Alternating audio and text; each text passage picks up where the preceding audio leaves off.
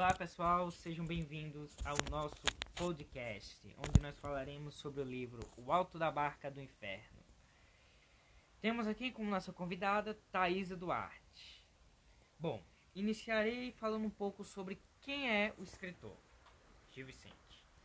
Gil Vicente é considerado o primeiro grande poeta e dramaturgo português. Pouco sabe-se de sua vida. Acredita-se que seu nascimento foi em 1465 em Guimarães. Casou-se duas vezes e teve cinco filhos. Os mais conhecidos são Paula Vicente e Luiz Vicente, que organizou um compilado das obras do pai. Durante três décadas, ou seja, de 1500 até 1530, Gil Vicente foi um dos principais animadores da corte, escrevendo e ensaiando mais de 40 peças. Em 1502, apresentou a sua primeira peça, o Alto da Visitação, o Monólogo do Vaqueiro, perante a Rainha Maria, produzido para comemorar o nascimento do príncipe Dom João, futuramente Dom João III. Outras peças de Gil Vicente, além do Alto da Barca do Inferno, que nós falaremos aqui, temos o Alto da Índia, o Alto da Barca do Purgatório, Cortes de Júpiter e a Farsa de Inês Pereira entre outras. A última peça de Gil Vicente, A Floresta de Engano, foi escrita em 1536, ano em que se presume ser o ano de sua morte.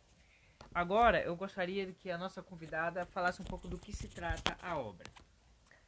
Então, é por meio da presença de dois barqueiros, o diabo e o anjo. Eles recebem as almas dos passageiros quem passa para outro mundo. A cena passa-se num porto e, portanto, um dos barcos vai em direção ao céu e o outro para o inferno. A maioria dos personagens vão para a barca do inferno. Durante as suas vidas, não seguiram o caminho de Deus e foram trapaceiros, avarentos interesseiros, e cometeram diversos pecados. Por outro lado, que seguiu os preceitos de Deus viveu de maneira simples e vai para a barca de Deus. São eles Joane, o Parvo e os quatro cavaleiros. Os mortos começam a chegar. O fidalco é o primeiro. Ele representa a nobreza e é condenado ao inferno por seus pecados.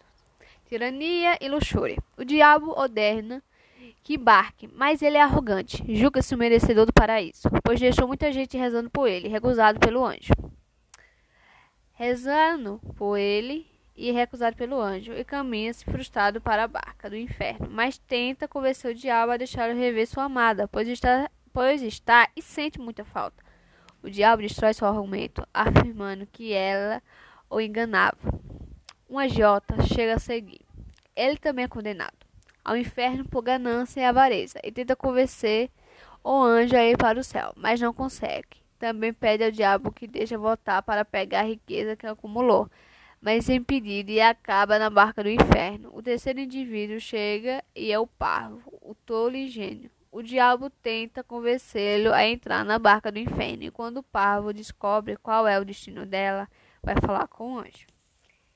Este, agraciano por sua humildade, permite entrar no céu. Bom, eu achei a obra da hora, mesmo não, ter, não sendo o tipo de livro que eu curto, mas é bem interessante. Tem uma, tem uma linguagem difícil, mas tudo bem, faz parte da época, mas gostei. Bom, muito obrigado pela sua participação e eu também gostaria de falar um pouco sobre do que o que eu achei. Bom, eu li a obra e eu achei algo incrível.